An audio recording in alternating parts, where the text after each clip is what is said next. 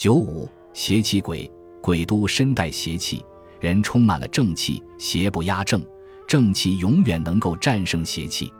清代纪云著《阅微草堂笔记》里记载着一个邪气鬼的故事。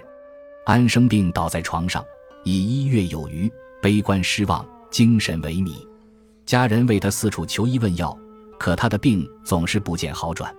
一天，他迷迷糊糊地昏睡在床上，忽然听见隔壁有两个人在对话。一个说：“南山有个厉鬼，长着满头的红发，满脸的红胡须。”血盆的大口中伸出两尺长的獠牙，眼睛大得就像两个簸箕，肚子突出在外，犹如巨大的水桶，身体有四丈八尺高。他的名字叫寥寥，平日把猛蛇毒蝎当家常便饭，以飞鹤之鹰为美味佳肴，吐出气来如云如雾，结成瘴疠。人一接触这种瘴疠之气，就会中蛊毒而生病。现在安生就是中了这种毒。你有什么好办法医医他呢？另一人答道：“当初我跟我师傅去游泰山，登上最高的峰顶，远远看到一个鬼，头有十亩地那么大，身体与山峰一般高，一头乱蓬蓬的毛发就像满山的荒草，两根獠牙足有数丈长，十个指甲弯弯的就像十只大铁钩。他的名字叫默默，他常常吃山精野怪，口里能吐烈火。”鼻中常喷出黑烟，形同毒气，人一旦吸入，就会马上死去。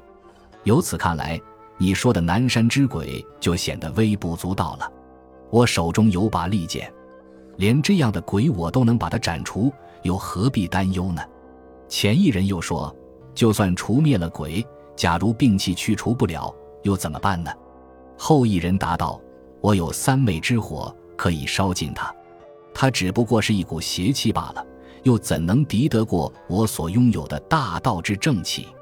前一人恍然大悟：“哦，我明白了，安生的病在于缺乏正气，邪气能危害人，但只要正气充足，邪终究不能克正。”说完，就静悄悄的，再也没有声音了。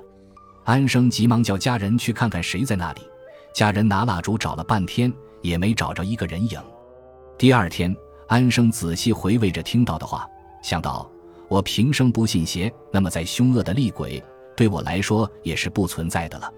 我堂堂七尺之躯，生了点小病，怎么就老是担惊受怕，被他压倒呢？